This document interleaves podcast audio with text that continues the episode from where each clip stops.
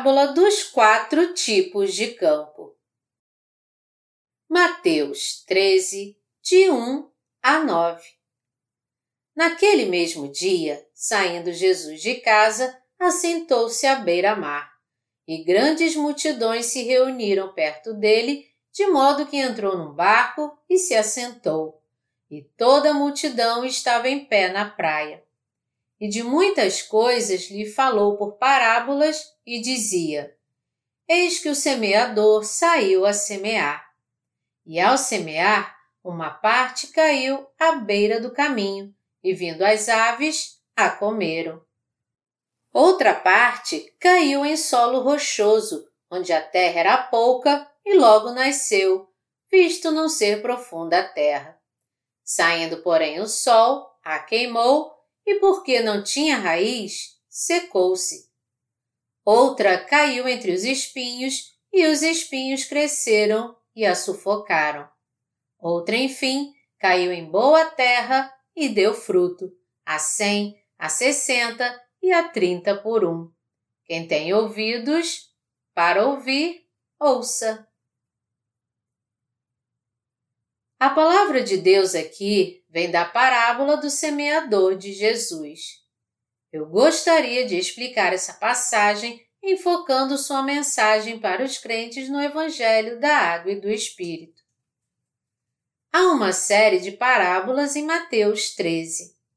A parábola que nosso Senhor disse explica o reino espiritual ao ilustrá-lo com questões físicas e práticas a fim de que seja mais fácil para que as pessoas entendam. Com suas parábolas, Nosso Senhor, em outras palavras, explica principalmente os mistérios do reino dos céus junto com o Evangelho da Água e do Espírito. Na passagem das Escrituras aqui, quatro tipos de campos são mencionados: aquele à beira do caminho, o rochoso, o com espinhos e o de boa terra. A parábola diz que o semeador saiu para semear que as sementes caíram nestes quatro tipos de campo. A primeira coisa a analisar é a semente que caiu à beira do caminho. O que significa quando é dito aqui que algumas sementes caíram à beira do caminho?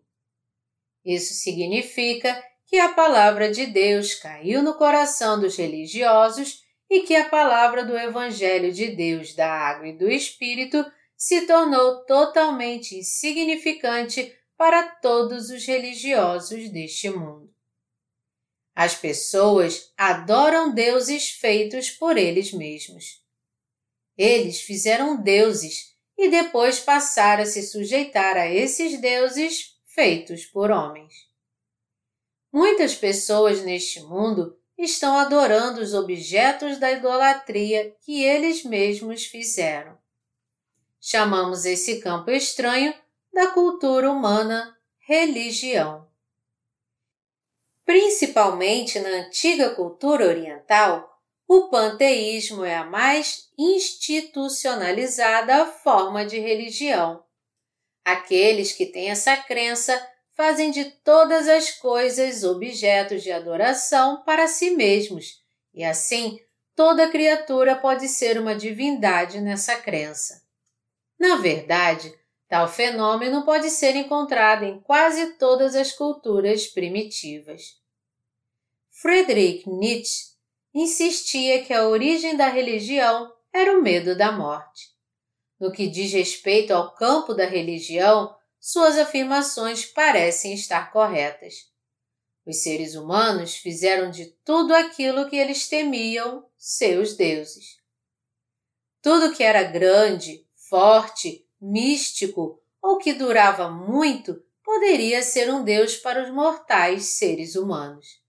Em outras palavras, eles só tomavam para si como objetos da sua adoração tudo que parecia grande ou misterioso para eles.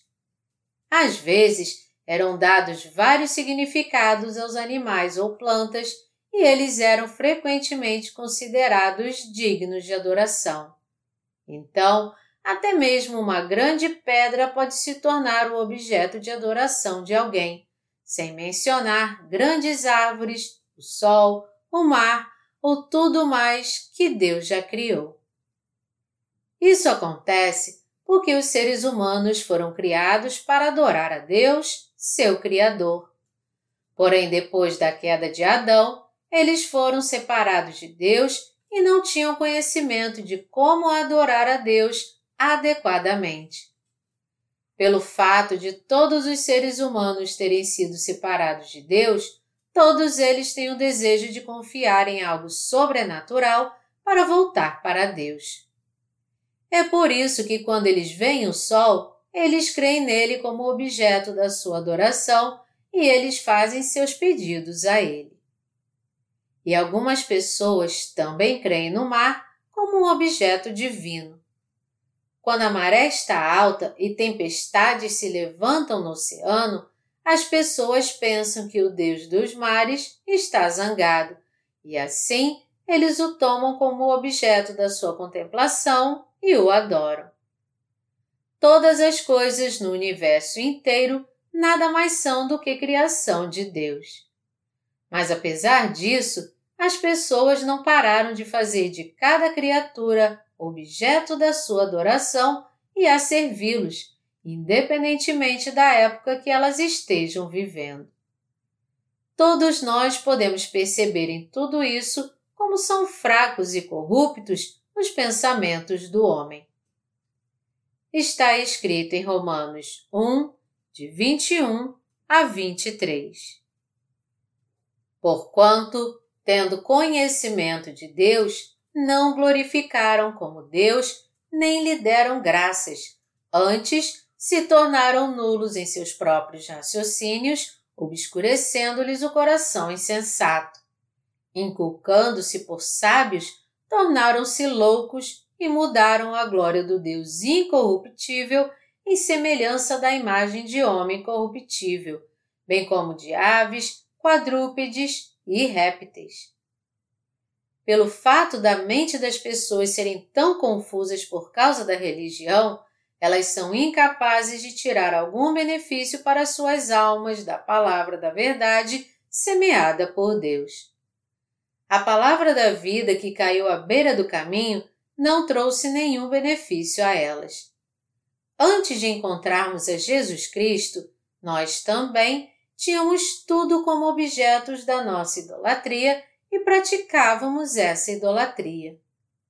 As pessoas são capazes de tomar qualquer coisa como objeto da sua adoração e colocar sua fé nela, seja ela o que for, contanto que elas achem que isso trará algum benefício para a sua carne. É porque essas pessoas supersticiosas estão mergulhadas nas suas próprias crenças religiosas e elas consideram tudo objeto da sua adoração. Até mesmo hoje, existem países cheios dessas religiões supersticiosas e um deles é a Mongólia.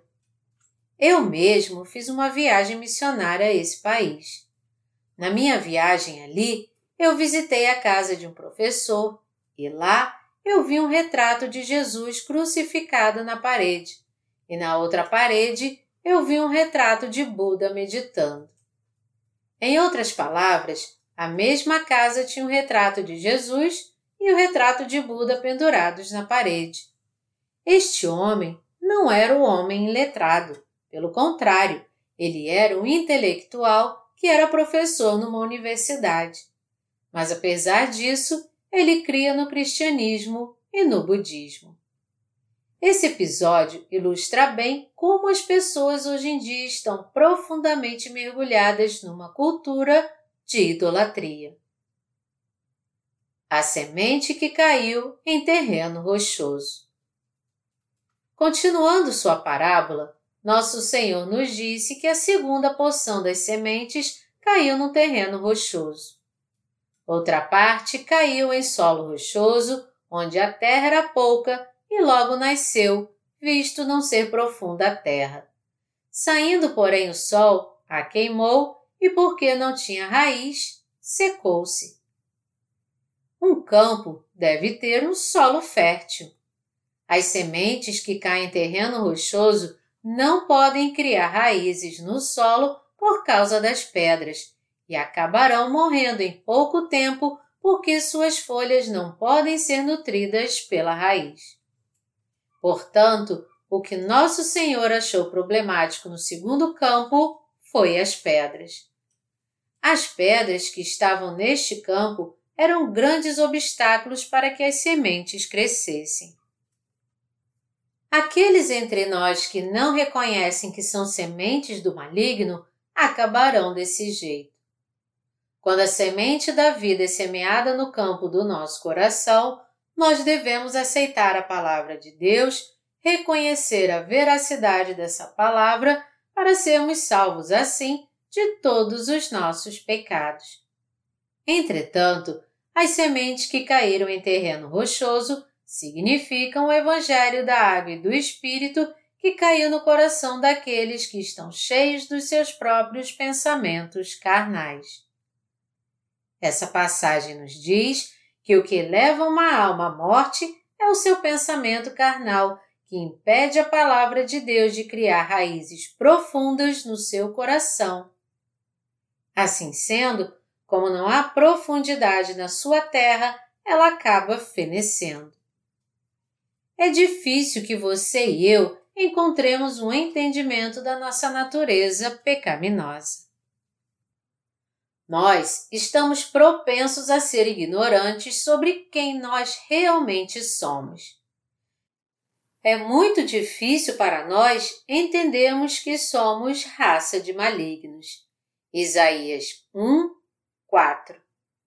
O Senhor disse que a maldade do homem se havia multiplicado na terra e que era continuamente mal todo o desígnio do seu coração. Gênesis 6, 5. Colocando de outra forma, nada que venha dos nossos pensamentos vale coisa alguma. As sementes que caíram em terreno rochoso nos mostram que aqueles que falharam em reconhecer o seu próprio eu não poderão ser libertos dos seus pecados no fim, porque eles não receberam estas sementes no profundo do seu coração por causa da sua própria ignorância. As pessoas estão inclinadas a contar e a confiar mais nos seus pensamentos, sua razão, do que na palavra de Deus, ao invés de colocar toda a sua fé em Deus e confiar na sua palavra. Elas dão maior importância à sua própria religião e às suas experiências pessoais do que confiam na palavra do Evangelho da Água e do Espírito. Para Deus, confiar nos seus próprios pensamentos se constitui o pecado de se colocar contra Ele. Se as pessoas quiserem que as sementes do Evangelho da Água e do Espírito sejam semeadas no campo do seu coração, elas devem admitir sinceramente diante da palavra sua maldade e como são desprezíveis e aceitar a palavra do Evangelho da Água e do Espírito em seu coração. Até mesmo entre nós, os nascidos de novo, há muitos que não negam seus próprios pensamentos e que os colocam contra a palavra de Deus nós devemos reconhecer a realidade dos nossos pensamentos. Então poderemos rompê-los e tirá-los do nosso coração, passando a dar lugar à nossa fé na Palavra de Deus. Essa passagem também nos faz lembrar de como era nossa situação espiritual quando ouvimos pela primeira vez a palavra do Evangelho da Água e do Espírito. Naquele tempo, muitos de nós tínhamos corações como terrenos rochosos. Nós não sabíamos o quanto éramos seres malignos. Mas ao invés disso, nós tínhamos os nossos próprios padrões e a nossa própria justiça. Porém, uma vez que admitamos nossa natureza pecaminosa e declaremos nossa fé no Evangelho da Água e do Espírito, nós passamos aos poucos a entender como éramos maus. Todavia, a condição do nosso coração pode ser como um terreno rochoso, mesmo depois do Senhor ter nos dado o Evangelho da Água e do Espírito, se nós não rompermos com a justiça do nosso próprio coração. Agora, para que eu e você vivamos, devemos reconhecer completamente o quanto somos pecaminosos em nós mesmos e aceitar a palavra do Evangelho da Água e do Espírito em nossos corações, crendo nele.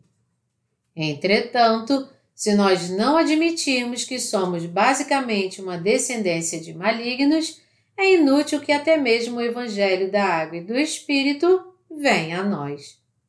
Em outras palavras, nós devemos entender que somos um poço de pecados e que somos pecadores condenados ao inferno.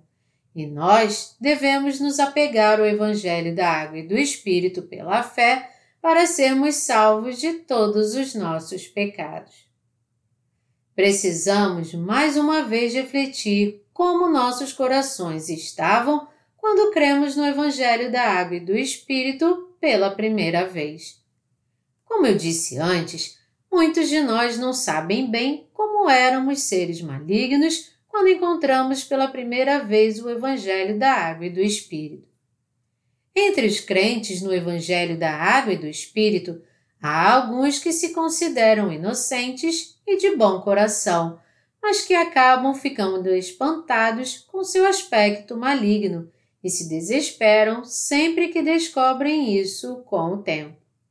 Mas mesmo assim, eles estariam seguros se continuassem firmes no Evangelho da Água e do Espírito pela fé mas porque eles não reconheceram sua própria maldade e não reconhecem totalmente o Evangelho da Água e do Espírito desde o começo, eles não podem receber a remissão de pecados. Pelo fato deles pensarem que sua própria justiça é melhor do que o poder do Evangelho da Água e do Espírito dado pelo Senhor, eles não se rendem à justiça desse Evangelho. Aqueles que não conhecem sua própria maldade se apegam mais à sua justiça do que ao Senhor, e por isso eles não podem segui-lo. É por isso que eles se tornaram cristãos nominais, cuja fé não pode ser aprovada por Deus. Quando um agricultor ara bastante seu campo, as pedras na terra são expostas sobre o solo. Da mesma maneira, um pregador do Evangelho deve arar bastante o campo do coração das pessoas com a palavra de Deus para que elas saibam o quanto elas são mais. Qualquer um só pode admitir que é uma semente do maligno quando ele é ensinado sobre o que a Bíblia diz sobre sua natureza pecaminosa. Se os pregadores falharem ao fazer com que as pessoas conheçam sua maldade, então não há por que pregar o Evangelho da água e do Espírito para elas. Se isso acontecer, elas serão incapazes de reconhecer que a salvação do nosso Senhor é mais poderosa do que a sua própria maldade. É por isso que elas são incapazes de descobrir sua própria maldade e, no fim, acabam com uma fé morta. Sendo assim, um semeador deve primeiro arar o campo do coração suficientemente e só depois plantar as sementes do Evangelho da Salvação nesses corações arados. Paulo disse: Mas onde abundou o pecado, superabundou a graça. Romanos 5, 20. O que essa passagem quer dizer? Ela quer dizer que alguém passa a reconhecer a graça de Deus quando ele conhece sua maldade. Por isso, se as pessoas reconhecerem esse Evangelho sem conhecer sua maldade nem admiti-la, o verdadeiro Evangelho não se tornará nada em seus corações. Assim sendo, todos nós temos que admitir que nós não tínhamos como evitar de pecar desde o dia em que nascemos até o dia em que morremos. Não é essa a questão? Desde o momento em que nós nascemos neste mundo, nós herdamos o pecado e vivemos pecando desde então. Mas apesar disso, graças ao Evangelho da Água e do Espírito, nós podemos dizer diante de Deus pela fé que não temos pecado. Isso porque nós entendemos nitidamente nossa própria malignidade primeiro e, junto com esse entendimento, nós reconhecemos que o poder do Evangelho da Água e do Espírito é muito maior do que nossa própria maldade. Mesmo agora, aqueles que não conhecem sua própria maldade podem ser vestidos com a remissão de pecados dada por Deus ao colocar sua fé no poder do Evangelho da Água e do Espírito. Assim sendo, todos que creem em Jesus como seu Salvador devem primeiro admitir o seu próprio eu é, na sua essência, maligno, deficiente e impuro, e ele deve sempre reconhecer então o poder da verdade do Evangelho. Nós nunca devemos nos esquecer que o mais maligno de todos é aquele que não admite sua maldade diante de Deus, ostenta sua própria justiça e, por isso, não crê na verdade do Evangelho da Salvação. Todos devemos primeiro admitir toda a sua maldade e reconhecer a si mesmos como um poço de pecados e uma semente do maligno a partir do momento que eles creem em Jesus. Antes de ouvirmos primeiro a verdade da expiação, que nos capacitou para sermos remidos de toda a nossa maldade e pecados, nós temos que admitir o nosso eu desprezível e todos os nossos pecados. Porém, porque a maioria das pessoas falhou em fazer isso e não colocou sua fé no amor e na salvação de Deus, eles não tinham como evitar o fracasso de conseguir sua salvação. Em outras palavras, qualquer um que não admita para Deus que é um poço de pecados, certamente passará a rejeitar sua salvação, se apegará à sua própria bondade e, no fim, não conseguirá confiar na justiça do Senhor e segui-la. Se realmente quisermos ter fé na verdade do Evangelho da Água e do Espírito, nós devemos admitir para Deus primeiro que somos um poço de pecados e colocar nossa fé nesse poderoso Evangelho que afirma que todos os nossos pecados foram apagados por meio do batismo e do sangue derramado de Jesus. Contudo, Há muitas pessoas que, apesar de confessar que creem no Evangelho da Água e do Espírito, elas ficam muito desapontadas quando seu eu pecaminoso é revelado depois que crê em Jesus. Na verdade, nós devemos dar graças sempre que podemos ver nossas deficiências pelo poder do Evangelho que apagou até mesmo esses pecados. Aqueles que não reconhecem que todas as suas maldades foram remidas pelo Evangelho da Água e do Espírito dado pelo Senhor, são incapazes de agradecer a Deus pela sua justiça, mas, ao contrário, acabam se desviando dele. Isso significa que não tem como eles serem libertos dos seus pecados porque eles não admitem que são maus nem creem verdadeiramente na poderosa palavra do Evangelho da água e do Espírito. É por isso que algumas pessoas começam a duvidar da sua própria salvação, pensando consigo mesmo. Eu não posso de maneira alguma ser santo. Obviamente, eu creio em Jesus, mas isso não significa que eu fui salvo de todos os meus pecados. Oprimidos pelo peso do pecado, eles acabam sufocando a si mesmos. Tais pessoas estão realmente praticando a maldade diante de Deus por não crerem no Evangelho da Água e do Espírito. A atitude mais maligna diante de Deus é fracassar em admitir sua própria maldade e se recusar a crer de todo o coração na palavra do Evangelho da Água e do Espírito dada por Deus. Isso é o que se constitui o maior de todos os pecados para Deus. Essas pessoas colocam mais fé na retidão dos seus próprios pensamentos do que no poder do Evangelho da Água e do Espírito. nós todos devemos entender que todos aqueles neste mundo que fracassaram em reconhecer esse verdadeiro Evangelho até o fim e então abandoná-lo, estarão de fato se colocando contra a bondade de Deus com a bondade do seu próprio coração. Consequentemente, não há jeito algum deles serem libertos de todos os seus pecados. É por isso que nós devemos sempre admitir a maldade da nossa carne ao colocar nossa fé na palavra escrita do Evangelho da Água e do Espírito. Somente então a justiça de Deus será muito mais exaltada e somente então sua glória poderá ser revelada a nós. Se você não entende bem sua própria maldade desde o começo, quando você ouviu pela primeira vez o Evangelho da Água e do Espírito, você deve buscar esse entendimento agora e crer no poder do Evangelho de Deus, reconhecendo-o assim. Falando de outra forma, você tem que arar o campo do seu coração de agora em diante e aceitar a palavra do Evangelho da Água e do Espírito com um coração humilde que reconhece totalmente sua própria maldade.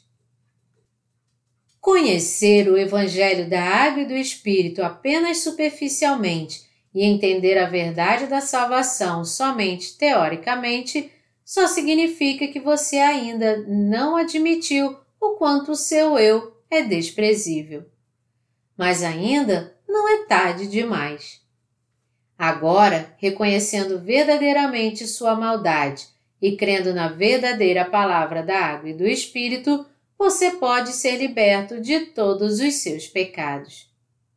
Conseguindo sua libertação, então, sem que o seu eu maligno seja revelado, ao colocar sua fé no Evangelho da Água e do Espírito, você pode dar graças ainda mais a Deus e glorificá-lo.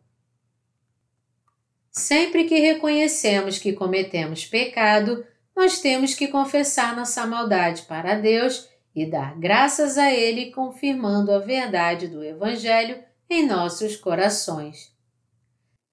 Assim como a confissão de Davi, todos devemos confessar.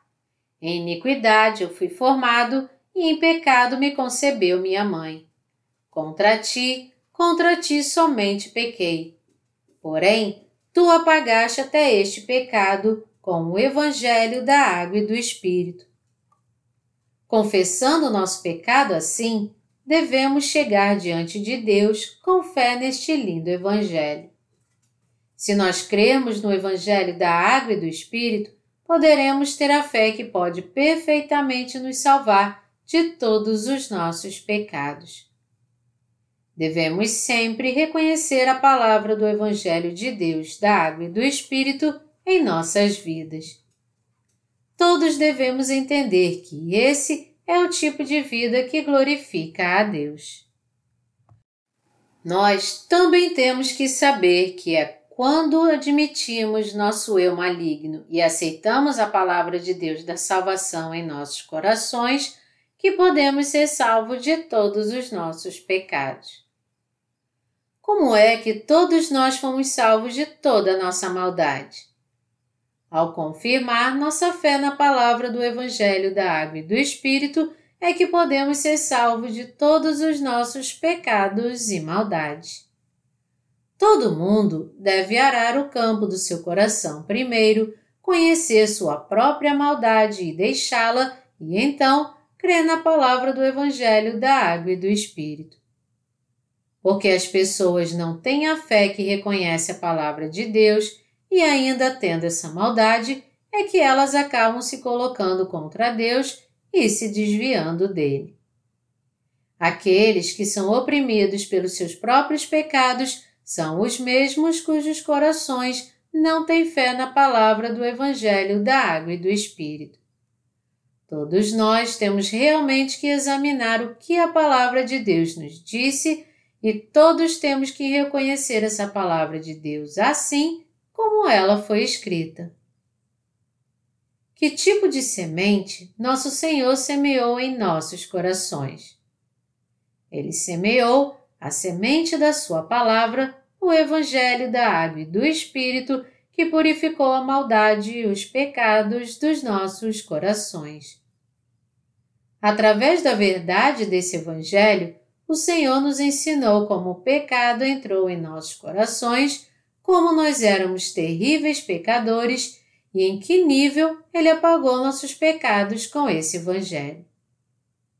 Sempre que reconhecemos a maldade na nossa vida, nós primeiro devemos meditar na palavra do Evangelho da Água e do Espírito no profundo e devemos crer nela. Quando cremos verdadeiramente que Deus purificou todos os pecados que nós cometemos com a maldade do nosso coração e com nossos atos, nós seremos salvos com certeza. Nosso Senhor está nos dizendo nitidamente aqui que quando o semeador planta sua semente, algumas caem em terreno rochoso. Terreno rochoso aqui se refere ao coração daqueles que não reconhecem sua maldade e pecado. Todos nós somos uma descendência de malignos, mas não são muitos de nós que reconhecem essa verdade. Como o Senhor disse, os sãos não precisam de médico, e sim os doentes. Não vim chamar justos, e sim pecadores. Marcos 2, 17. Somente aqueles que admitem seu pecado e sua maldade é que receberão remissão de pecados. Todos aqueles que reconhecerem totalmente e aceitarem o Evangelho da Água e do Espírito como sua salvação poderão receber a remissão de todos os seus pecados. Todavia, a maioria de vocês pode não ter sido capaz de reconhecer o que vocês eram realmente quando ouviram pela primeira vez o Evangelho da Água e do Espírito. Isto porque o poder desse verdadeiro Evangelho não pôde trabalhar duro em seus corações, mesmo que de alguma maneira vocês crescem nele. É por isso que o poderoso Evangelho acaba se tornando um mero conhecimento em seus corações. Se sua situação espiritual está assim nesse momento, você deve admitir sua maldade e crer no Evangelho da Água e do Espírito novamente. Se você compreendeu a maldade que havia em sua vida, mesmo já tendo passado um bom tempo desde que você ouviu pela primeira vez o Evangelho da Água e do Espírito, então tudo o que você tem a fazer é confirmar sua fé no Evangelho da Água e do Espírito baseado no que você reconheceu em si próprio. O terceiro campo é o entre espinhos. O terceiro campo é o campo entre os espinhos. Qual é o significado desse campo entre os espinhos? Ele significa o coração maligno que deseja as coisas deste mundo. Jesus está nos dizendo que há aqueles que têm um coração que reconhece que o Evangelho da Água e do Espírito está correto, mas sua fé é tão fraca que eles rejeitam o verdadeiro Evangelho porque ele parece um obstáculo para o seu sucesso no mundo. A fé daqueles que têm um desejo assim acaba fazendo renunciar ao seu esforço de seguir ao Senhor por causa do seu desejo de possuir as coisas deste mundo. Eles são aqueles que servem a dois senhores. Sua fé é como os animais impuros que têm unhas fendidas. Levítico 11, de 2 a 8. O coração de tais pessoas prefere mais viver para os seus desejos do que pela fé na palavra de Deus e, como resultado, elas acabam renunciando sua fé na justiça de Deus.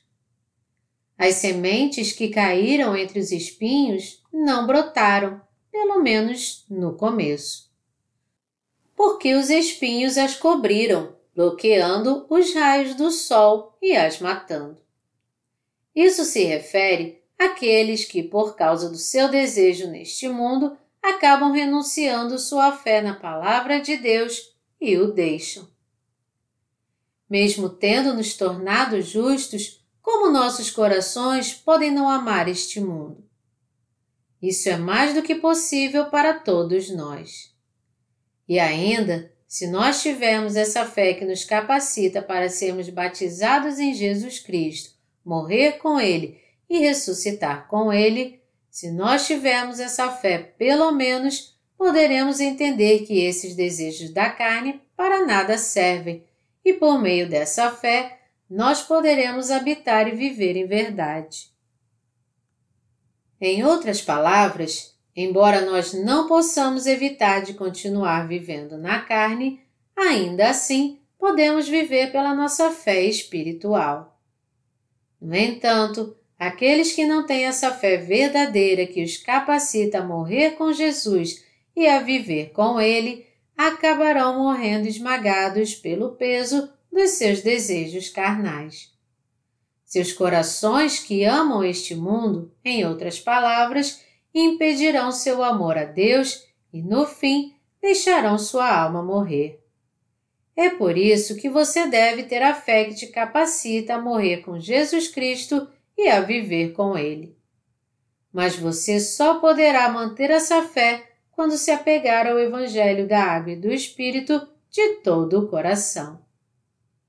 No final, dos quatro campos que o Senhor nos falou, três nos mostram que aqueles cujos corações são como eles estão todos fadados ao fracasso, porque eles se apegam somente à sua justiça, seus pensamentos e seus desejos.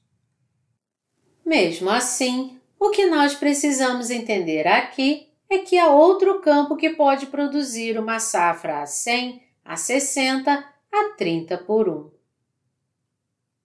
O quarto campo é a boa terra. Que tipo de campo você acha que é a boa terra que a passagem das Escrituras aqui está falando? Jesus disse que quando a semente da vida caiu na boa terra, ela produziu uma safra a 100, a 60, a 30 por um. Isso quer dizer, então, que se alguém é um campo bom ou um campo ruim, isso já foi determinado desde o seu nascimento? Não, não é a questão aqui dizer que alguém nasceu como um campo bom e outros nasceram como campos como espinhos ou rochoso. O campo bom que a Bíblia fala se refere ao coração daqueles que têm fé na Sua palavra. Mas eles não podem ter essa fé desde o seu nascimento. Ao contrário, eles passam a ter essa fé poderosa no verdadeiro Evangelho ao reconhecer que eles eram basicamente campos à beira do caminho, assim como os campos rochosos e campos com espinhos. Eles tiveram seus corações purificados de toda a sua maldade ao colocar sua fé no Evangelho da Água e do Espírito. O que nós precisamos entender é que todos nascem neste mundo como pecadores e morrem como pecadores. É claro, pode haver diferenças extremas no padrão de comportamento de cada indivíduo, mas no que se refere à sua natureza humana, todos nós somos iguais, o que faz com que ninguém possa evitar de nascer como um campo à beira do caminho, um campo rochoso ou um campo com espinhos.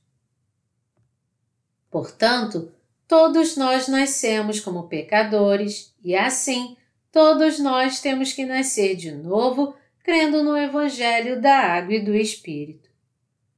É absolutamente indispensável que você entenda que somente aqueles que creem no Evangelho da Água e do Espírito podem se tornar bons campos. Um campo bom é um coração que deseja seguir a Deus confiando na Sua palavra. O Senhor apagou todos os nossos pecados de uma vez por todas e nós nos tornamos seus filhos crendo na palavra do Evangelho da Água e do Espírito. Todavia, algumas pessoas entre nós ainda duvidam da sua salvação, pensando que não foram salvos de todos os seus pecados. Elas podem confessar sua fé no verdadeiro Evangelho, na Igreja de Deus e ser seus filhos, mas uma vez que as ondas da dúvida começam a bater na sua fé enfraquecida, elas começam a pensar que não são de fato filhos de Deus e nem justos. Entre aqueles que vieram para a Igreja de Deus, se alguém pensar dessa forma e duvidar da sua própria salvação do pecado, mesmo que ele tenha ouvido a palavra do Evangelho da Água e do Espírito pregada na Igreja de Deus, isso então só pode significar que ele ainda tem muitos problemas com sua fé. Não é exagero dizer que essa pessoa ainda vai se tornar um campo bom, mas que ele ainda pertence a um campo rochoso ou a um campo com espinhos.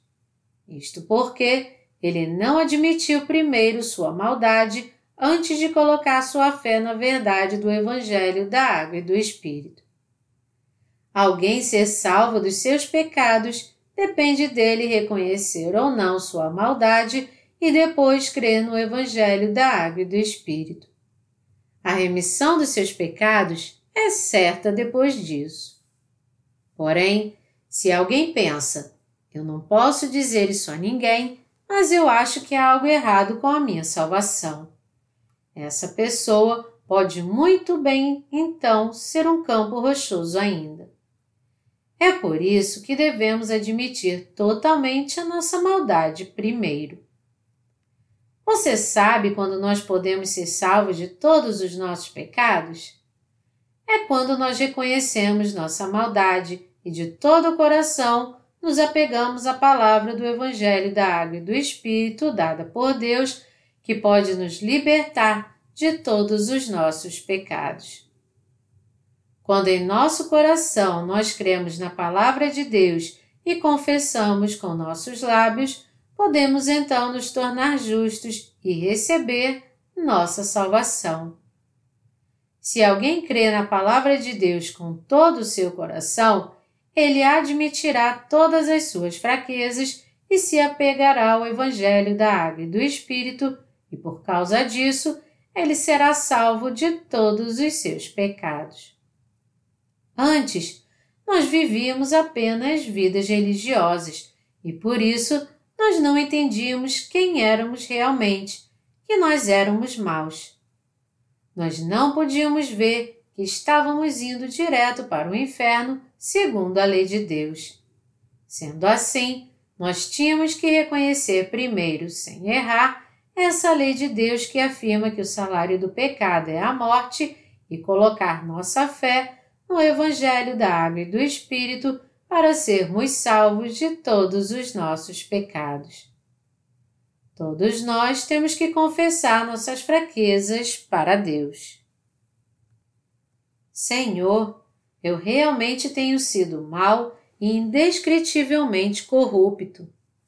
Antes eu levava somente uma vida religiosa, crendo em tudo como sendo meu Deus eu tinha tanto desejo por este mundo, minha carne era tão má que eu não podia te seguir e meu coração era como um poço de pecados ocultos.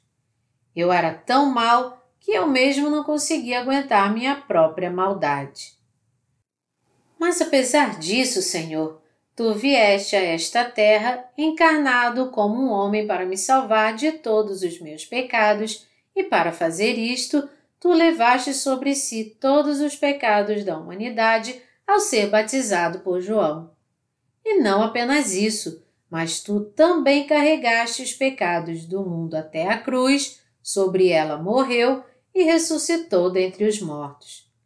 Ao fazer todas estas coisas por mim, tu me salvaste para sempre de todos os meus pecados. Senhor, embora eu seja deficiente diante de ti, ainda assim eu creio que tu me salvaste de todos os meus pecados com o Evangelho da Água e do Espírito. Amado Deus, eu nada mais era do que estes campos à beira do caminho, rochoso e com espinhos, alguém que não tinha como fugir da maldição.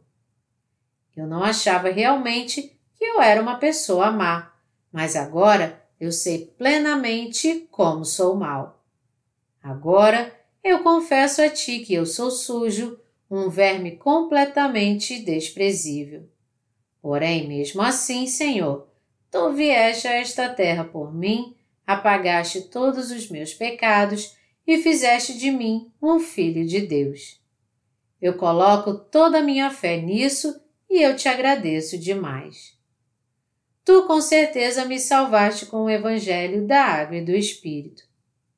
Senhor, eu creio nesta salvação que tu me deste.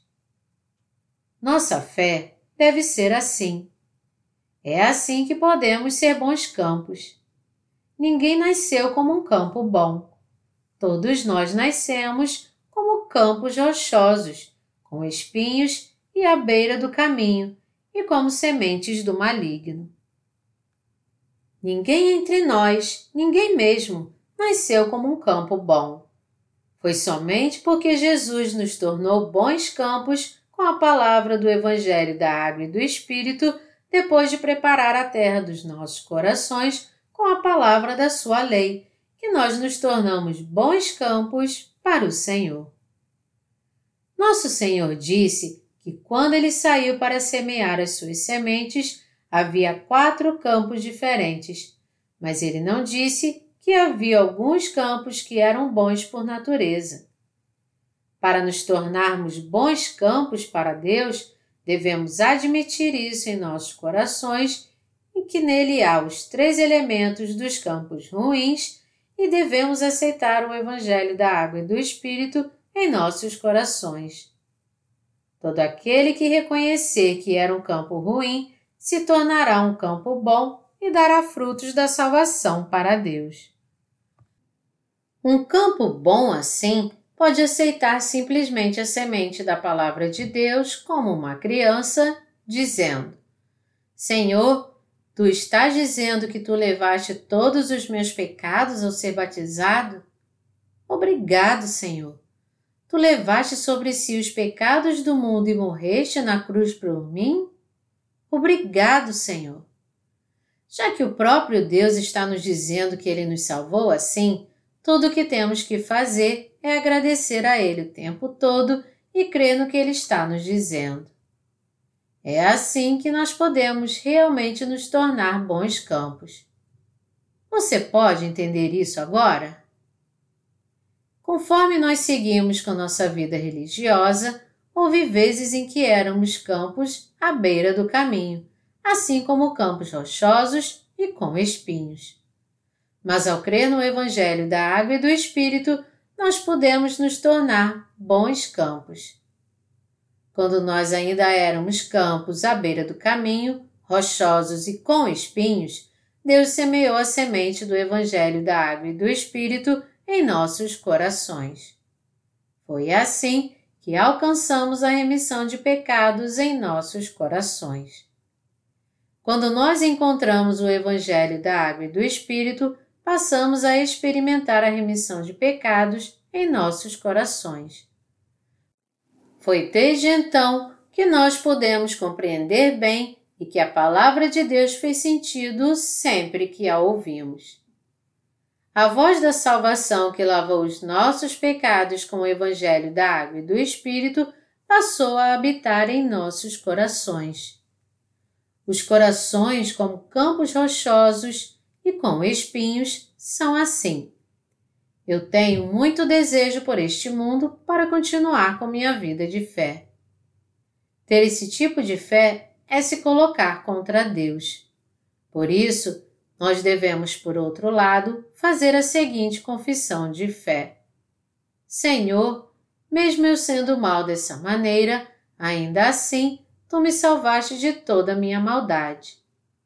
A palavra do Evangelho da Água e do Espírito que tu me deste é totalmente correta e verdadeira. Agora eu sou uma nova criatura, as coisas velhas se passaram e eis que tudo se fez novo. 2 Coríntios 5, 17. Mesmo que eu seja deficiente, todas essas bênçãos foram derramadas por ti, porque tu te tornaste meu Salvador.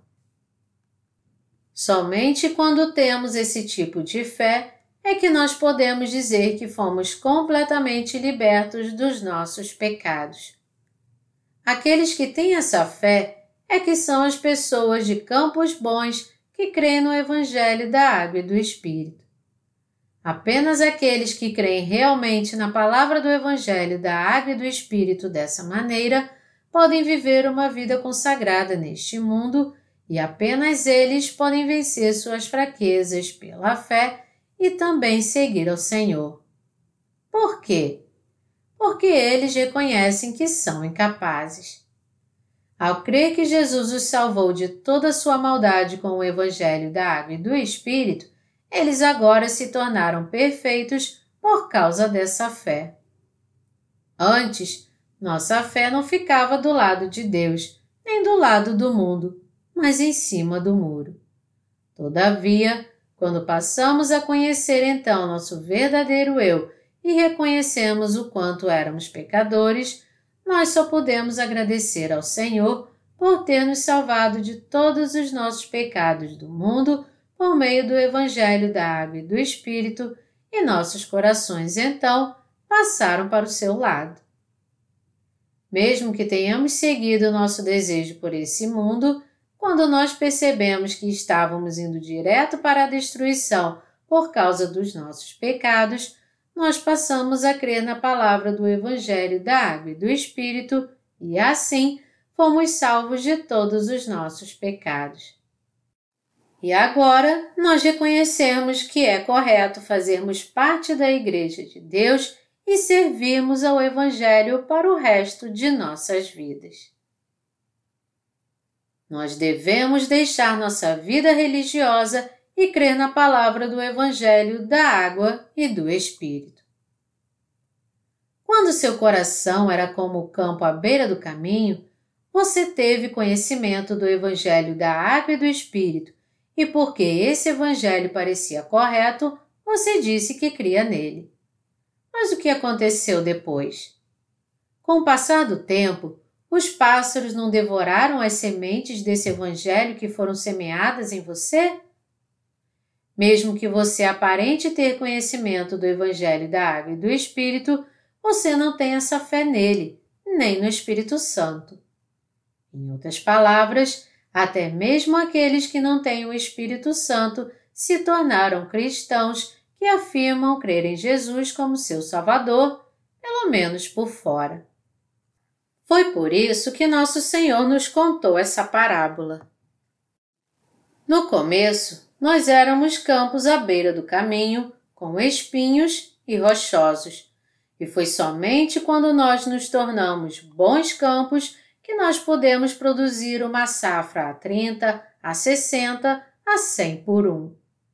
Um campo bom é um coração que aceitou a palavra de Deus, admitindo primeiro que a condição do seu coração era assim mesmo, e creio que Deus salvou de forma perfeita pessoas como nós com o Evangelho da Água e do Espírito, que os campos do nosso coração podem se tornar bons campos. Somente estes campos bons pertencem a Deus e produzem uma safra espiritual para Ele a cem, a sessenta e a trinta por um, pelo menos. Se você cresce no Evangelho da Água e do Espírito quando você mantinha seu coração num estado como o campo à beira do caminho, você agora teria se tornado um religioso. Isso porque você não teria tido a palavra de Deus da água e do Espírito em seu coração. O que então você deve fazer? Você deve ouvir a palavra do Evangelho da Água e do Espírito mais uma vez e deve admitir perante Deus que você era um grande pecador. Se algum de nós aceitou o verdadeiro Evangelho sem renunciar à sua antiga religião, ele tem que crer no Evangelho da Água e do Espírito, tudo novamente. Ele tem que entender primeiro que a fé religiosa que ele tinha até agora estava toda errada. Por exemplo, o budismo ensina os seus seguidores a fazer boas obras, e somente isso parece ser suficiente. O confucionismo, por outro lado, parece particularmente adequado às relações humanas. Por isso, alguns de vocês podem ter crido em alguma delas. Mas como Deus te disse que não é daí que vem a sua salvação, você passou a entender que você deve crer em Jesus para ser salvo de todos os seus pecados. Se você abandonar sua antiga religião e começar a crer em Jesus, você se tornará aquele cujo coração passou de um campo à beira do caminho para um campo rochoso. Uma vez que seu coração se torne um campo rochoso, você deve tê-lo transformado pela lei de Deus para torná-lo um campo bom. É com a lei que Deus revela claramente todos os pecados da humanidade. No entanto, há aqueles que não reconhecem quão pecadores eles são, mesmo diante da lei. Eles podem até admitir que são pecadores, mas não reconhecem e creem que eles estão condenados ao inferno por causa dos seus pecados. Falando de outra forma, eles chegam somente ao entendimento superficial dos seus pecados e aceitam a Deus apenas com esse entendimento amaldiçoado. Mas conforme eles continuam vivendo, eles começam a entender que eles ainda continuam cometendo pecados terríveis. E como eles não suportam a si mesmos, eles se tornam então religiosos hipócritas. Esses religiosos podem até dizer com seus lábios: Eu sou alguém que crê no Evangelho da Água e do Espírito com meu coração, e eu quero seguir o Senhor. E eu de fato sigo a Ele. Porém, qual é a realidade? Porque não reconheceram em seus corações a palavra de Deus, é que eles apenas dizem que creem, mas param por aí. Porém, no fim, todos eles acabam se tornando religiosos hipócritas. É porque seus corações rejeitam realmente a orientação da Palavra de Deus e se colocam contra ela, é que eles acabam se tornando religiosos. Os religiosos fingem crer no Senhor e segui-lo somente na aparência, mas porque seus corações não podem realmente concordar com Sua palavra, eles não podem segui-lo pela fé. Porque as pessoas falharam em crer na palavra da água e do Espírito com seus corações, é que elas não são redimidas dos seus pecados e perecem. Meus amados irmãos, conforme vocês vão seguindo com sua vida de fé, existem vezes em que seus corações ficam endurecidos. Sua situação não é, por acaso, como a do campo rochoso? Ou é como a do campo com espinhos? Vocês de alguma forma não poderiam ser campos à beira do caminho, poderiam? Os campos à beira do caminho são piores do que os campos rochosos. Os campos rochosos, pelo menos, aceitaram a palavra de Deus, mas as sementes que foram plantadas nos campos à beira do caminho, ao contrário, foram devoradas pelos pássaros. Se seu coração ainda é como os campos à beira do caminho, então você deve se arrepender e crer no Evangelho da Água e do Espírito. Pelo menos, os campos rochosos têm alguma terra e, portanto, as sementes podem ser plantadas. Nesses campos rochosos, porque há alguma terra entre as pedras, quando as sementes caem ali, Vem a chuva e o sol brilha e as sementes começam a brotar. Isso significa que o campo rochoso, pelo menos, não falha em crer.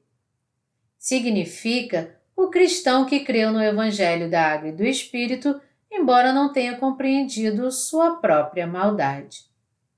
Colocando de forma diferente, porque seus corações não puderam admitir o fato de que eles eram maus, o Evangelho da Água e do Espírito não pôde ser plantado profundamente neles. Os campos rochosos significam a situação do coração daqueles que não podem aceitar o fato que seus corações são um poço de pecados.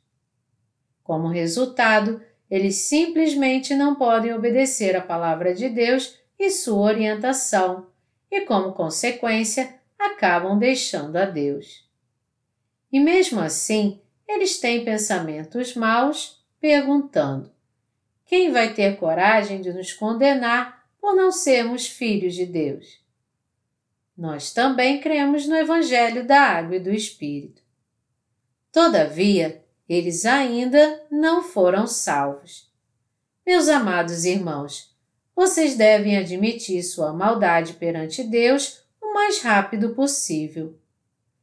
Vocês devem admitir de forma clara a Ele que vocês são sementes sujas, que vocês são sementes do maligno. Somente então esse Evangelho da Água e do Espírito será plantado profundamente em seus corações. No campo com espinhos também, o Evangelho da Água e do Espírito foi plantado e os ramos de vida cresceram.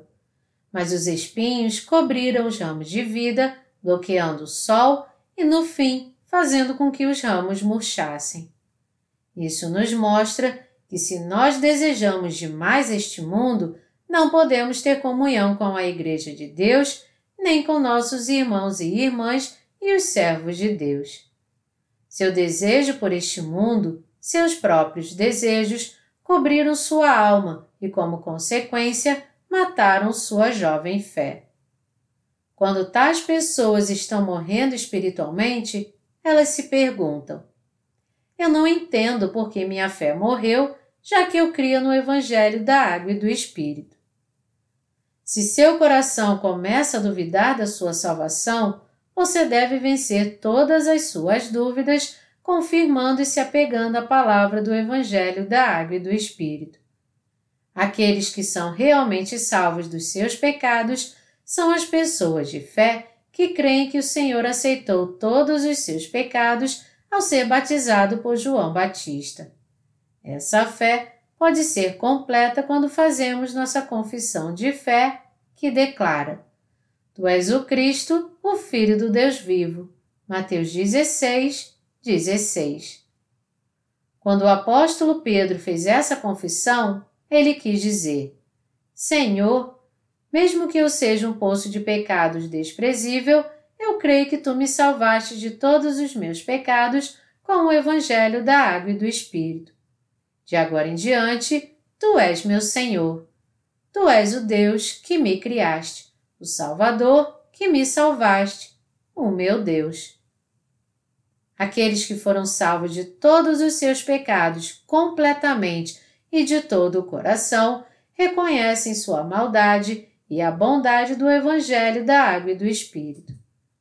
Assim como admitem que são maus, eles creem que Deus salvou todos os seres humanos como eles dos seus pecados e deu a eles uma nova vida.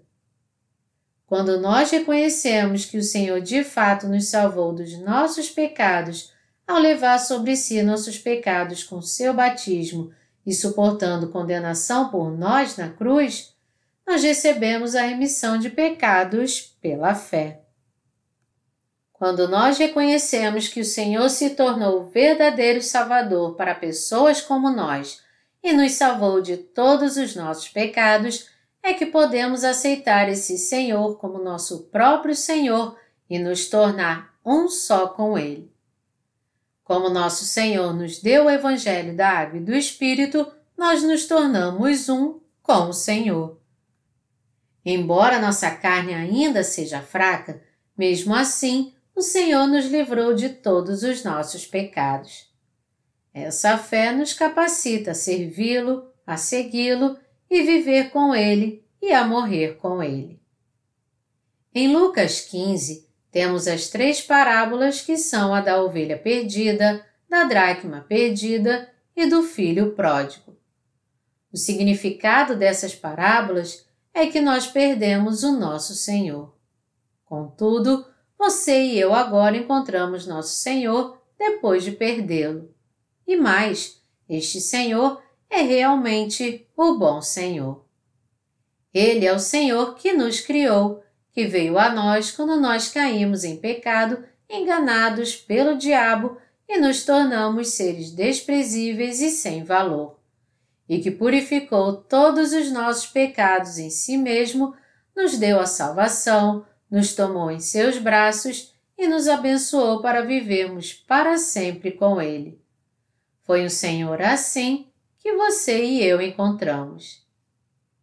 Meus amados irmãos, conforme vivemos nossa vida de fé, algumas vezes achamos difícil ter comunhão com o Senhor e com Sua Igreja, mesmo que nosso coração anseie demais por isso.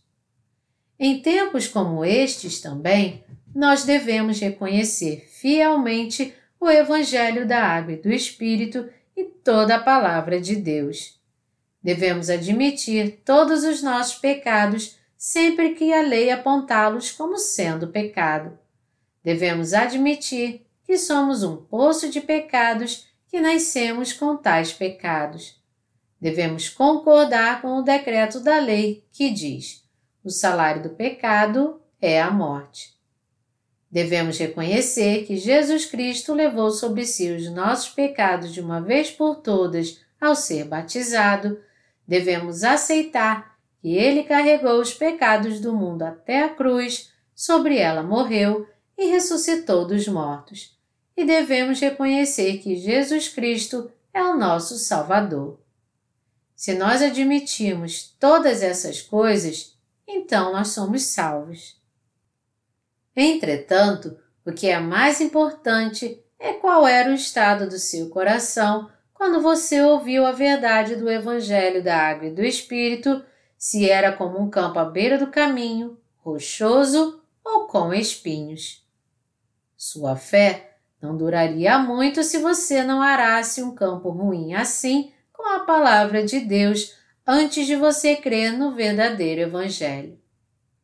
Mesmo que alguns de nós tenhamos ouvido o Evangelho da Água e do Espírito em tais condições, ainda há, é claro, inúmeros casos em que as pessoas alcançam a perfeição quando ouvem a palavra várias e várias vezes. É por isso que a maioria das pessoas são salvas depois de um período considerável de tempo após terem ouvido o Evangelho pela primeira vez. Se esse é o seu caso, você então é um felizardo. Se alguém aceitar o Evangelho da Água e do Espírito quando não estiver cuidando da situação ruim do seu coração, sua salvação na realidade não poderá ser completa, mas se realizou somente no campo dos seus pensamentos. Falando de outra forma, se alguém não aceitar a verdade do Evangelho da forma adequada no fundo do seu coração, mas apenas entendê-la no nível teórico e intelectual, ele de fato ainda não foi salvo, por mais que com seus lábios ele confesse sua fé com todo vigor. Se, como resultado disso, essa pessoa mantiver essa condição espiritual, então será examinando seus frutos que nós poderemos entender a condição falsa da sua fé. Aqueles que não foram completamente salvos ainda não podem dar bons frutos. Fora o bom campo, todos os outros três campos não podem ter comunhão com Deus nem obedecê-lo. Essas pessoas odeiam obedecer à vontade de Deus e da sua igreja e elas também acham muito difícil fazer isso. Se isso acontecer com você, você pode se surpreender com sua desobediência e dizer: Ah, meu Deus, isso não significa que eu ainda não nasci de novo? Porém, eu te previno para você não se confundir assim. Toda vez que nós estivermos assim, você e eu devemos confirmar e reconhecer a palavra de Deus uma a uma. Devemos admitir que é da nossa natureza humana não reconhecer a palavra de Deus, mas desobedecê-la, sermos maus e não passarmos de um poço de pecados. Nós temos que confessar ao Senhor que nós pecamos, mas ao mesmo tempo devemos nos lembrar que o Senhor, mesmo assim, nos salvou de todos os nossos pecados através do Evangelho da Água e do Espírito.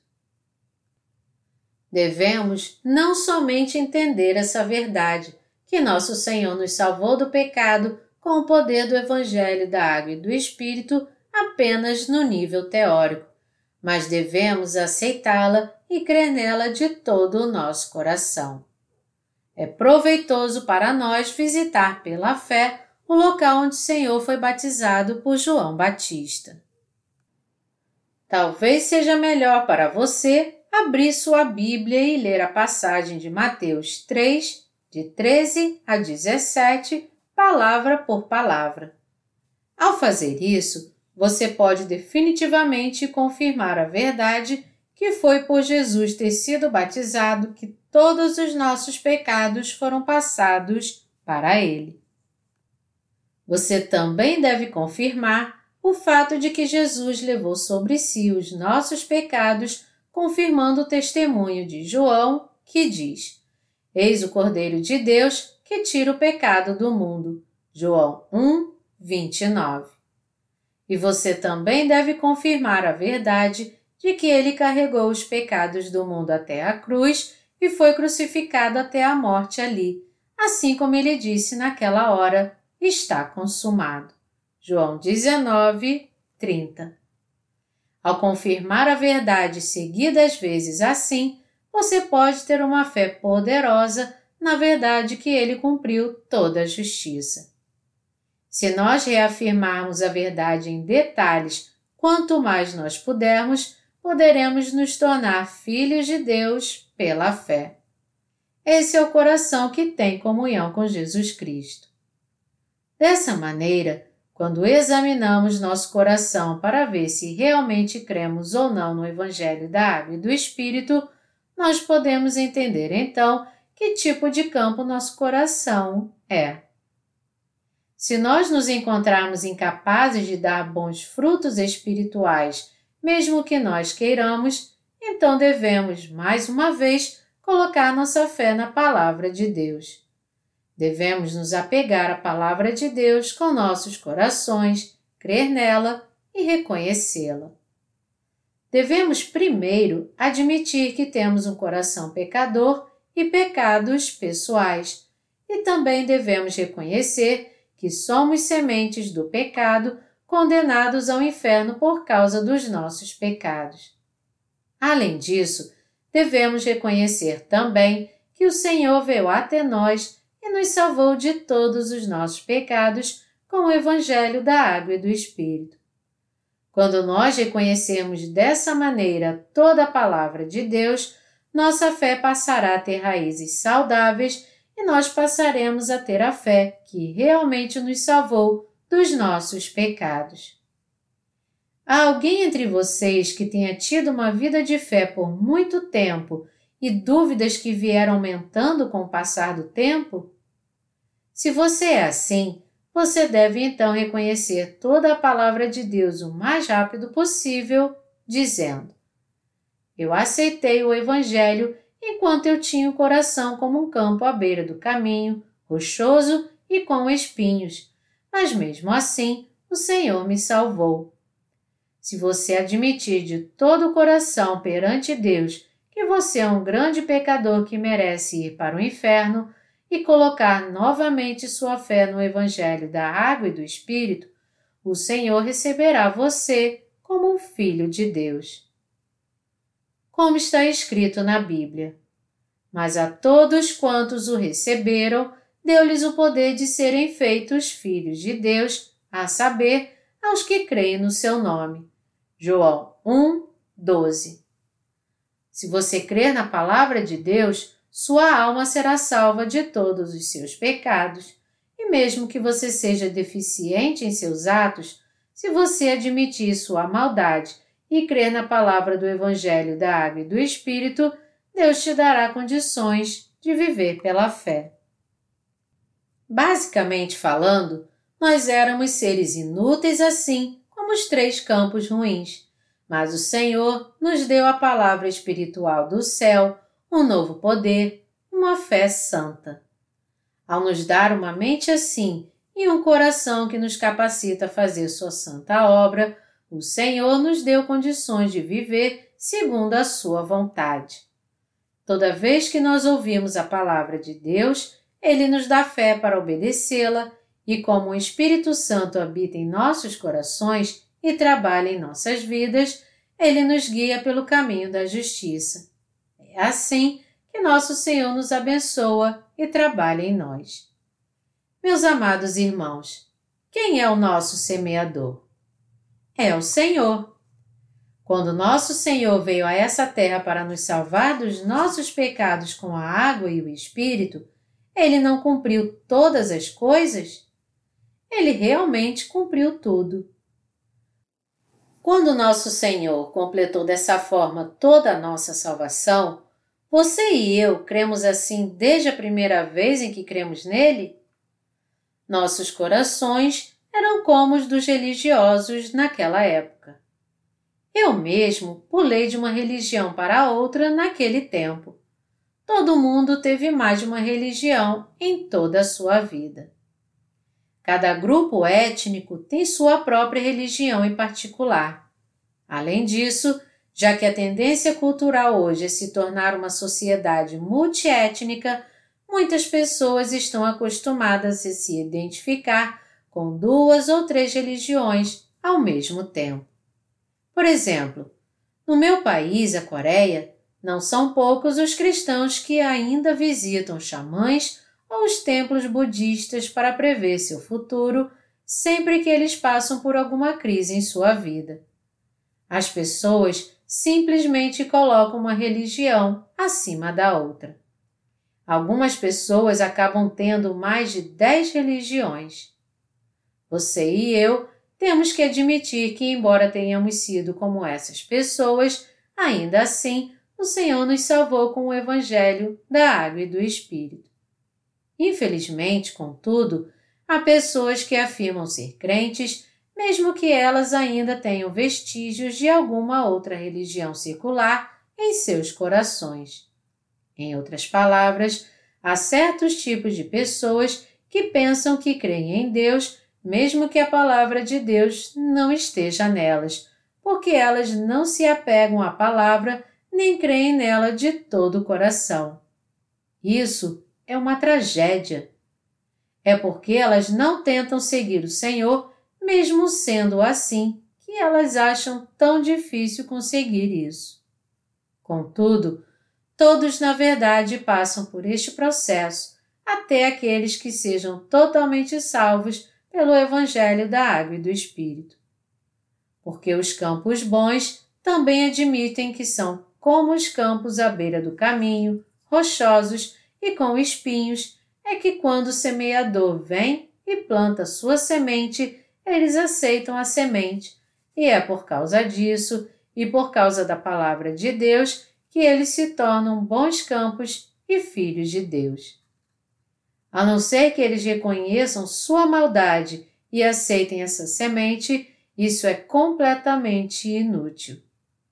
Não importa quão bom o campo possa ser, se não há nenhuma semente, não há nenhuma obra de vida. Todos nós devemos admitir sempre que pudermos. Eu era mal assim, mas o Senhor me salvou de todos os meus pecados. Nessa hora, qualquer um que admita sua natureza maligna como ela é e aceite a semente da vida em seu coração, pode se tornar um campo bom e filho de Deus. Não importa o quanto os campos do nosso coração sejam bons, se nós não aceitarmos a semente da vida, toda a nossa fé é em vão. Devemos aceitar a palavra de Deus como sendo a verdade. Nós também devemos aceitar a palavra segundo a lei para a condenação do pecado e para a justiça de Deus também.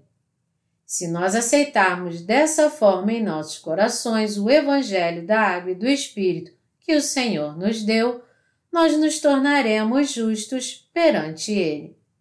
É pela fé que nos tornamos filhos de Deus, o povo do seu reino e os obreiros da sua justiça, que dão frutos de justiça. Antes de ouvir a conhecer esse Evangelho da Água e do Espírito, eu continuava a viver somente uma vida religiosa. Mesmo depois que eu nasci de novo por crer no Evangelho da Água e do Espírito, eu me preocupava com meu futuro e com minha identidade religiosa, isto é, se eu tinha que abandonar o cristianismo do mundo ou não. Falando de uma maneira diferente, houve vezes que eu também tive pensamentos tolos, achando que eu seria muito bem sucedido neste mundo se eu continuasse na denominação a qual eu pertencia. Esse meu coração não era um campo com espinhos? Porém, o Senhor me sustentou com o poderoso Evangelho da Água e do Espírito para que eu não me desviasse do seu caminho de justiça e morresse. Então, eu confirmei minha fé muitas e muitas vezes. Senhor, tu és o próprio Deus e meu Senhor.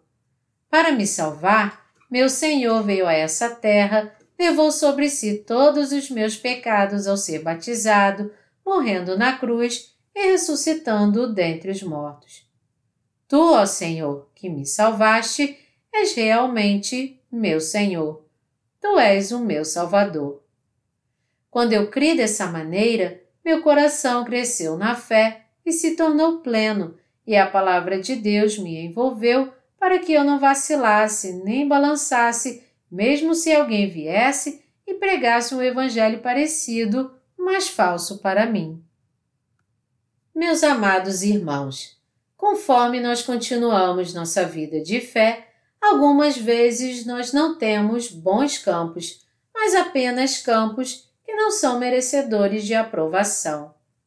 Mesmo assim, nós ainda somos chamados filhos de Deus por causa da palavra de Deus que ele nos deu. Isso porque nós aceitamos a palavra do Evangelho de Deus assim como Sua palavra sobre os nossos pecados e sobre a lei. Porque nós reconhecemos toda a Sua palavra assim, Deus pôde trabalhar em nossas vidas nos fez seus filhos e nos usa como instrumentos da sua justiça e edifica seu reino eterno através de nós. Conforme eu continuo com minha vida de fé, quando eu vejo nossos pastores ou irmãos que pensam que eles estão firmes, o seguinte pensamento vem à minha mente: Será que eles pensam que sabem tudo da palavra de Deus? Será que eles acham que a palavra de Deus foi totalmente cumprida neles? Eu não posso entender porque eles pensam assim, quando na verdade há tantas coisas que eles não sabem até sobre si mesmos. No que se refere a mim, eu passei a ver muitas falhas que eu mesmo, do fundo do meu coração, não conseguia admitir. Obviamente, todas elas foram restauradas de uma vez por todas quando eu criei no verdadeiro Evangelho. Isso está muito claro, mas mesmo assim, porque eles não entendem que leva tempo para que eles de fato produzam frutos espirituais abundantes pela fé. Para que nosso coração possa gerar uma nova vida como um fruto, nós devemos crescer, dar frutos e esses frutos devem amadurecer. Isto é o que devemos ser, mas por alguma razão, muitos dos nossos irmãos crentes pensam que todos eles são maduros e, por causa disso, estão levando uma vida de fé apenas no nível teórico. É de quebrar meu coração quando eu vejo isso. Meus amados irmãos, sua salvação foi obtida de uma vez por todas quando vocês ouviram e creram no Evangelho da Água e do Espírito, mas ter sua alma alimentada não significa alcançá-la totalmente de uma vez. Foi por isso que eu comecei a escrever livros sobre sustento, isto é, a série de crescimento espiritual, logo após ter publicado dez títulos da minha série sobre o Evangelho. Eu acabei de escrever o segundo volume sobre o tabernáculo e eu disse para mim mesmo: eu finalmente construí o alicerce da palavra do Evangelho da Água e do Espírito, mesmo que ainda não seja suficiente. Eu exorto vocês, os santos recentemente nascidos de novo, a humilhar o seu coração e se alimentar incessantemente da palavra de Deus a fim de que vocês não pereçam com o passar do tempo. Contudo, há pessoas que ousam afirmar que a palavra de Deus foi perfeitamente cumprida nelas. Elas até mesmo ousam dizer que elas não têm nenhuma falha diante dos outros. Essa é realmente a questão? Absolutamente não. Depois de receber a remissão de pecados, nós realmente passamos a nos envergonhar mais diante dos outros. Nós até pensamos que não deveríamos cometer atos vergonhosos, mas como somos apenas seres humanos, nós acabamos cometendo muitos atos vergonhosos. Antes de nascermos de novo, nós não sabíamos o quanto nós éramos maus e incapazes, mas agora que o nosso verdadeiro eu foi revelado, nós percebemos o quanto somos maus e por causa disso há muito mais coisas com que devemos nos envergonhar. Nosso desejo é que o nosso verdadeiro eu não seja revelado, mas tudo que nós experimentamos é uma tristeza por causa da desilusão. Não é essa a questão? Claro que é. Quando nós nos reunimos com nossos pastores de vez em quando, às vezes nós cantamos louvores juntos ou jogamos futebol para aliviar o estresse que todos nós passamos. Quando nós fazemos isso, nós até mesmo discutimos uns com os outros por causa de coisas bobas quando estamos jogando futebol. Nós também temos nosso lado carnal, assim como nosso lado pecador, nosso fracasso em reconhecer por completo a palavra de Deus, nossa busca por coisas do mundo e tudo mais. Mas mesmo assim, através do Evangelho da Água e do Espírito, nosso Senhor levou sobre si os nossos pecados, foi condenado por causa deles, ressuscitou dentre os mortos e dessa maneira nos salvou. Ao unirmos nossos corações com a verdade do Evangelho, nós fomos salvos pela fé. Meus amados irmãos, sempre que vocês ouvirem a palavra de Deus, reconheçam suas próprias fraquezas e pecados e que com certeza haverá o juízo de Deus para os seus pecados.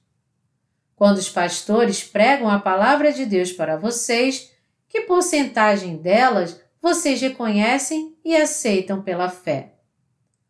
Vocês podem até entendê-la muito bem, mas minha pergunta não é sobre o entendimento intelectual, mas sobre quanto vocês reconhecem em seu coração. De uma maneira geral, a maioria das pessoas não consegue entender nem 5% do que elas ouvem. Para aqueles que se tornaram maduros espiritualmente através da sua vida fiel de fé, sua fé ficou ainda mais profunda e por isso eles entendem 10%, ou às vezes até mesmo 20%. Mas eu acho que é difícil para eles passar dos 50%. Se alguém consegue chegar acima dos 50%, ele não precisa mais de professor. É um grande feito quando as pessoas comuns entendem pelo menos 5% da palavra de Deus. Elas entendem esse tanto quando a pregação é muito longa. Se ela for curta, elas então reconhecem menos de 1% de si mesmas, ou menos de 0,00001%. Quando uma pregação é longa, pode ser difícil para elas manter a concentração, mas mesmo assim elas ouvem a palavra e elas também passam a reconhecer a si mesmas, mesmo que seja um pouquinho. Quando esse pouquinho vai se acumulando, elas se tornam frutos e assim surge a obra da vida no coração dos santos. É por isso que vocês não devem perder os cultos na igreja e porque vocês devem se unir e ter comunhão uns com os outros. Não pense assim. Eu não quero ter comunhão com essa gente simples. Eu sou diferente deles. São as pessoas comuns que possuem as melhores qualidades do ser humano. Se cada um de nós estiver sozinho, não poderemos entender a nós mesmos, mas se nós estivermos juntos, é fácil para nós descobrir a nós mesmos. Então, é uma grande alegria para nós ouvir o testemunho uns dos outros quando temos comunhão. Através da parábola do semeador, nosso Senhor está nos dizendo que Ele nos salvou, pessoas mais como nós, de todos os nossos pecados. Você consegue entender isso agora? Ao invés de nos justificarmos tendo uma confiança exagerada, devemos examinar a nós mesmos. Não seja acomodado, mas aproveite essa oportunidade para examinar a si mesmo. Se eu disser a vocês, vocês precisam ouvir o Evangelho em detalhes de novo, então alguns de vocês provavelmente ficarão ofendidos pensando: o que ele pensa que eu sou? Eu tenho levado uma vida de fé por mais de dez anos e, mesmo assim, ele faz pouco caso de mim. Se você é assim, seu coração ainda é um campo ruim. Quando o pregador do Evangelho prega o Evangelho, ele primeiro ensina aos seus ouvintes sobre a maldade e o pecado dos seus corações através da Bíblia. Assim, vocês podem ver a si mesmos enquanto ouvem a verdade do Evangelho. Para sua alma ser abençoada, vocês precisam ver seu verdadeiro eu o máximo que vocês puderem. E vocês precisam ouvir o Evangelho da Água e do Espírito sempre que vocês puderem. O seu respeito próprio é sempre ferido na Igreja de Deus? Você se acha um homem de respeito e sempre fica chateado com isso? Se isso acontece, seu coração ainda não é um bom campo e você tem que arar seu coração muito bem para reconhecer o sentido da sua real existência.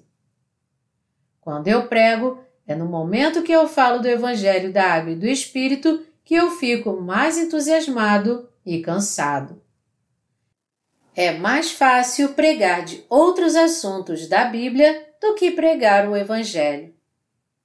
Eu posso fazer isso com uma voz branda, fingindo ser muito espiritual. Mas quando eu prego o Evangelho da Água e do Espírito, eu tenho que revelar todas as minhas deficiências. Se eu disser que só vocês são maus, vocês não vão aceitar. Mas se eu disser que eu também sou mau, vai ser mais fácil para vocês aceitarem os meus ensinamentos. É por isso que os pastores estão se expondo detalhadamente quando pregam o Evangelho da Água e do Espírito. Algumas pessoas podem até pensar: Reverendo, eu realmente gostaria que o Senhor não fosse assim. Mas há um propósito de eu me expor dessa maneira. E mesmo que não houvesse propósito algum, isso é o que eu realmente sou. Nosso Deus que semeia boa semente é verdadeiro, e por isso, se ele semear, devemos então aceitar suas sementes. Se a palavra de Deus diz: Isto é o que você é, então tudo o que nós temos a fazer é reconhecer e aceitar isso. Nosso Senhor nos disse: Aquele, pois, que pensa estar em pé, veja que não caia. 1 Coríntios 10, 12 Há muitas pessoas que foram perfeitamente salvas dos seus pecados, mas ao mesmo tempo há também muitas pessoas que não reconhecem suas deficiências na igreja. Elas ficam surpresas consigo mesmas quando suas deficiências são reveladas e tentam justificar seus erros. Se você é assim, não tente esconder suas deficiências na Igreja de Deus, nem tente considerá-las como erros que você não deveria ter cometido. Sempre que suas deficiências forem reveladas, você deve crer que isso foi permitido por Deus para que você reconheça a bondade da Sua palavra. Ele poderia ter feito você perfeito no momento que você nasceu de novo, mas ele deixou você com suas deficiências para que você venha reconhecer a palavra através de experiências concretas, porque senão você não a reconheceria. Eu posso até parecer santo e espiritual quando eu prego a palavra de Deus, mas quando eu desço do púlpito, eu sou apenas como você. Em algumas coisas, eu sou pior que você. Ultimamente, eu não tenho sido forte bastante, e o que é pior, eu tenho lutado contra vários problemas de saúde. Mas, como eu disse antes, isso me tornou sensível demais. Entretanto, falando com toda franqueza, meu pavio curto é próprio do meu comportamento e não totalmente por causa da minha situação. Meus amados irmãos, por favor, tenham fé na palavra de Deus. Confessem o que vocês são e quando a semente da palavra de Deus cair em vocês, reconheçam e aceitem-na. Mesmo que tenhamos sido salvos de todos os nossos pecados, ainda há muito na palavra de Deus que devemos reconhecer. Isso se aplica a todos nós, a mim mesmo, a vocês, aos seus pais e aos jovens alunos também. Não há muitas coisas sobre as nossas deficiências que nós precisamos admitir? Claro que há. Embora sejamos muito deficientes, mesmo assim, o Senhor nos salvou com o Evangelho da Água e do Espírito. Portanto, tudo o que nós precisamos fazer é reconhecer o que somos realmente, isto é, reconhecer nossas deficiências e confessar a verdade do Evangelho todos os dias. Eu rendo graças a nosso Senhor. Ele disse que as sementes que caíssem em boa terra produziriam a cem, a sessenta, a trinta por um. Ele nos disse que aquele que tem ouvidos para ouvir, ouça.